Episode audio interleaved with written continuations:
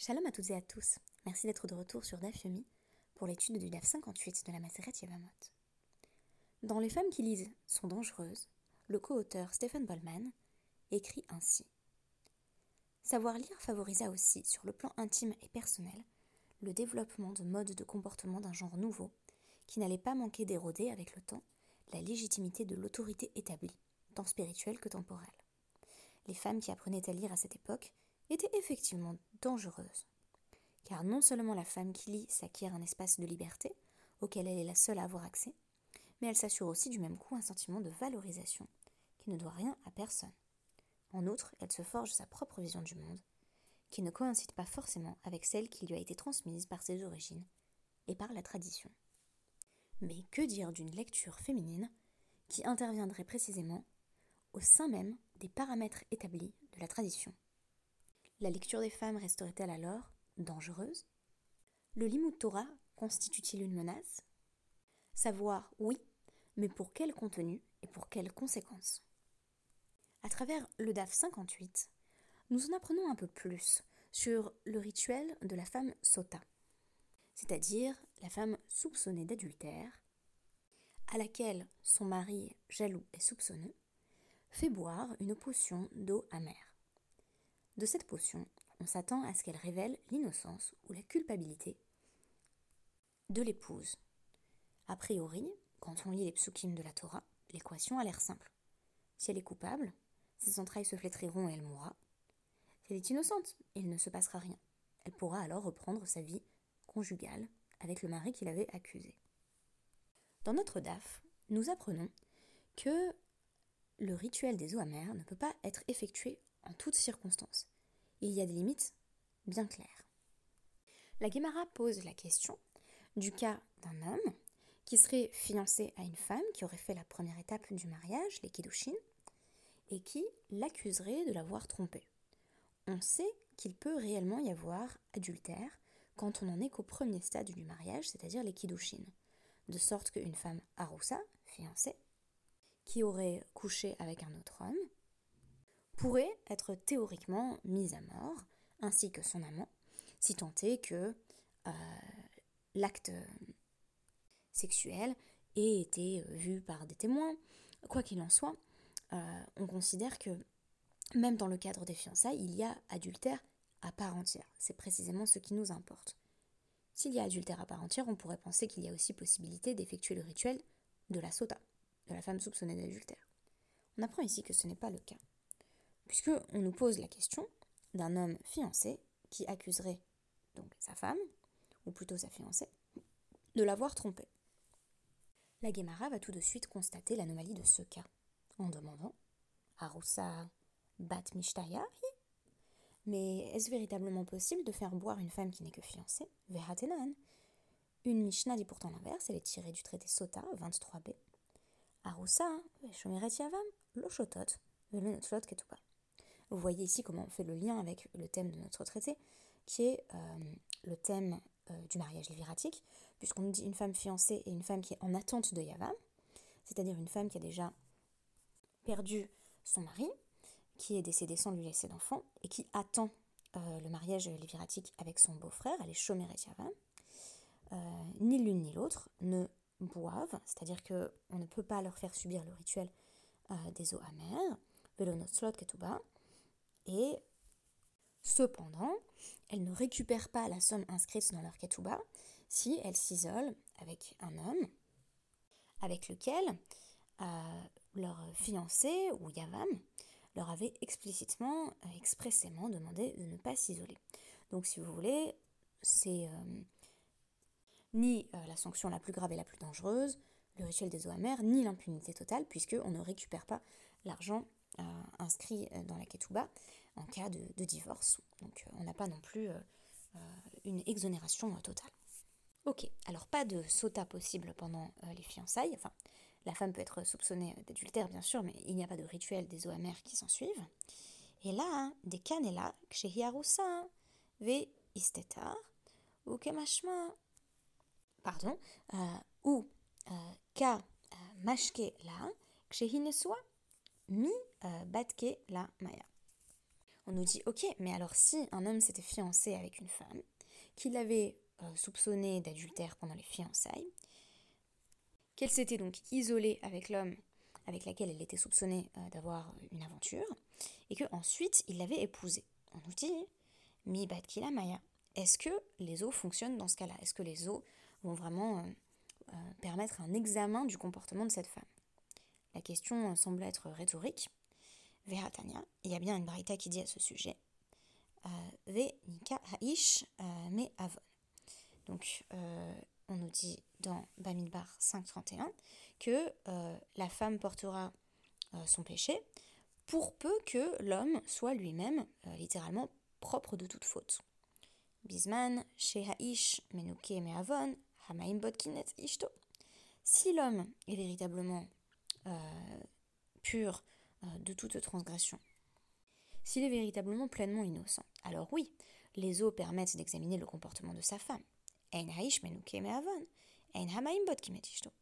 Mais si l'homme lui-même n'est pas irréprochable, les eaux ne permettront pas de révéler le comportement de son épouse. Et oui, on n'a pas affaire à un homme irréprochable, puisqu'il l'a soupçonné dès les fiançailles et qu'il a tout de même choisi de l'épouser.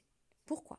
S'il était si sûr le trompait, il aurait dû rompre les fiançailles et divorcer il n'aurait alors pas eu à payer, comme on l'a vu, la somme indiquée dans la ketouba. Il a donc épousé avec le risque qu'elle le trompe. Or cela est interdit. On ne peut pas rester avec une femme qui nous trompe. Par conséquent, le rituel euh, des amères ne servira ensuite à rien. C'est peut-être la première fois qu'on pense les eaux amères non seulement du point de vue de la responsabilité même de la culpabilité de l'épouse qui aurait trompé son mari, euh, et que l'on en vient à envisager la responsabilité du mari dans le comportement de sa femme, ou plutôt dans la continuation de ce comportement puisqu'il a tout de même choisi de l'épouser après avoir eu des doutes. En d'autres termes, dans ce cas-là non plus, le rituel des eaux ne fonctionne pas. Et là, hein, des canilak chez. Quand est-ce que ça marche? Eh bien, on peut trouver le cas d'un homme qui était jaloux des chez Yaroussa quand elle était sa fiancée, V. Istetar, et elle s'est malgré tout isolée avec un homme, c'est-à-dire que son mari a exprimé une jalousie et qu'elle n'en a pas tenu compte, et ensuite il l'a épousée, mais il n'a pas eu de relation sexuelle avec elle, il n'a pas véritablement scellé le mariage. Ushma mina yesh euh, lepsulot. On apprend de là que euh, un Cohen peut euh, se marier donc avec une femme avec laquelle techniquement il n'a pas le droit de se marier, euh, qui est donc euh, avec laquelle euh, il ne devrait normalement pas contracter de mariage, et pourtant il y pas, c'est quand même un mariage. De même, dans le cadre de la femme accusée de s'être rendue coupable d'adultère, il y a mariage quand bien même il n'y a pas eu consommation du mariage. Ou du moins, il y a suffisamment mariage pour qu'il l'accuse. Amarava, Rava a dit, Vetisbera, Deha, Metsartahi. Mais est-ce qu'on peut vraiment euh, être sûr de la fiabilité de cette braïta? Veha kiata Rabbi Acha Bachanina midroma. Quand Rabbi Acha euh, Bachanina est venu du sud, Ata ve'aiti euh, matnita be yade. Il est venu avec un autre enseignement entre ses mains, donc il est venu enseigner autre chose. Comme il est dit dans Bamidbar 5.20, si une femme couche avec un homme, donc mi euh, balader Isher, euh, à l'exception de son mari. Mi Shekadma Shirfat Baal la Boel, euh, Vélo Shekadma Shirfat Boel les Baal. Donc le rituel de la femme sota ne s'applique que dans le cas d'une femme qui avait d'abord couché avec son mari puis qu'il avait trompé avec son amant. Mais si elle avait commencé par coucher avec son amant pendant la période des fiançailles où euh, il n'y avait d'ailleurs pas de relation sexuelle avec son mari, et qu'ensuite il l'épouse mais qu'il n'a toujours pas de relation sexuelle avec elle, alors on est dans un cas où euh, les relations sexuelles avec l'amant ont précédé les relations sexuelles avec l'époux. Or, dans ce cadre-là, il n'y a pas non plus de rituel des eaux. Réponse de Rami Bahama, eh bien, on ne peut trouver du coup que euh, un cas où le fiancé aurait eu des relations sexuelles avec son épouse euh, donc euh, tant qu'elle était encore dans la maison de son père, donc en gros euh, un fiancé au comportement débauché qui couchait déjà avec sa fiancée avant de l'avoir pleinement épouser.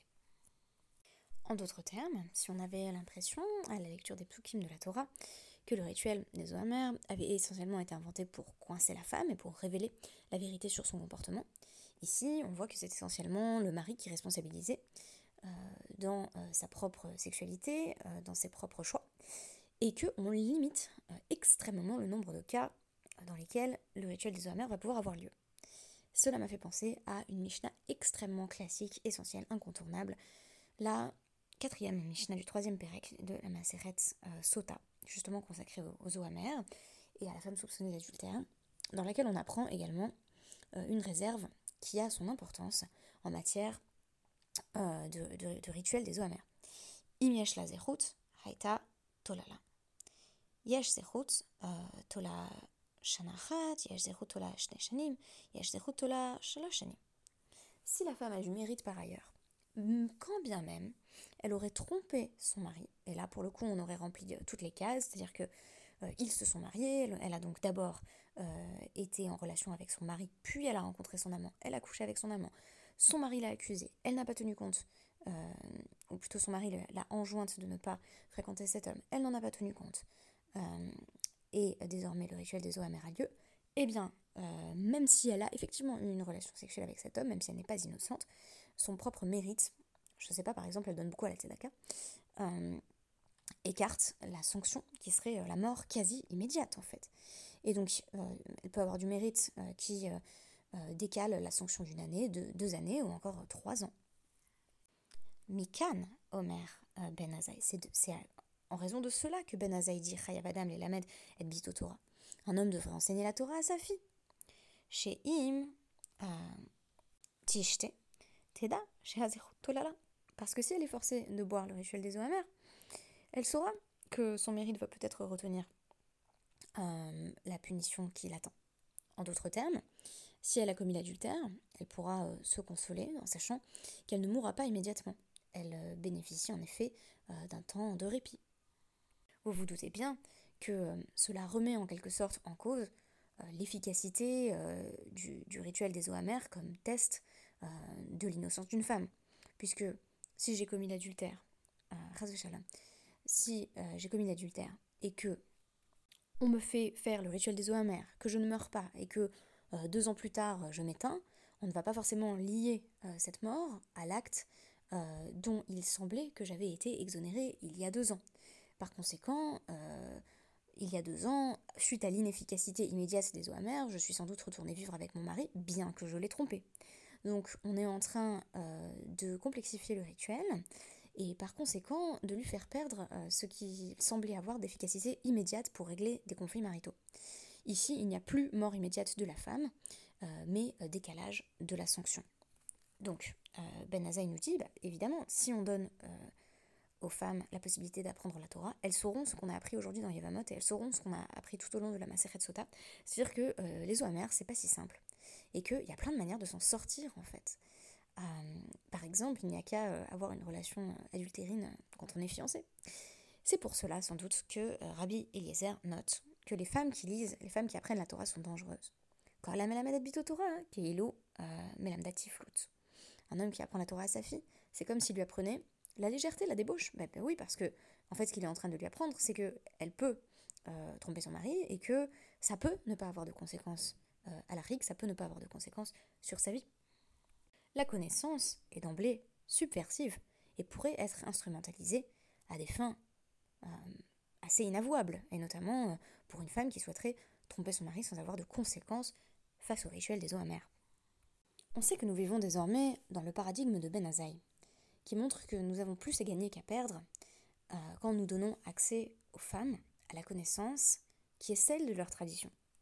Nous pensons donc non pas euh, une lecture qui serait émancipatrice vis-à-vis de la tradition, mais une lecture qui permettrait aux femmes de vivre au sein de leur tradition en en connaissant les clés. Cette connaissance, on l'a vu, a toujours un aspect subversif, mais permet en même temps d'approfondir des pans de notre tradition qui ont longtemps euh, été la prérogative en matière d'études des hommes. Je terminerai en faisant euh, un petit coup de pub euh, ce dimanche à donc dans l'Institut d'études des femmes juives à haut niveau que j'ai co-créé avec Talitrev Fitoussi. Les boursières, qui sont des femmes que nous avons sélectionnées pour leur potentiel et, leur excellence, présenteront leurs travaux. Ce seront leur premier article, ce sera, la première fois qu'elles présenteront leurs travaux devant le public que vous constituerez sans doute et devant un jury constitué d'experts. Cette libération de la parole des femmes, elle est nécessaire, elle est en train de se venir en France, où nous rattrapons le retard essentiellement avec Israël et les États-Unis, et elle va nous prouver que les femmes sont peut-être dangereuses, mais dans leur lecture, elles sont aussi pleines de promesses. Merci beaucoup et à demain.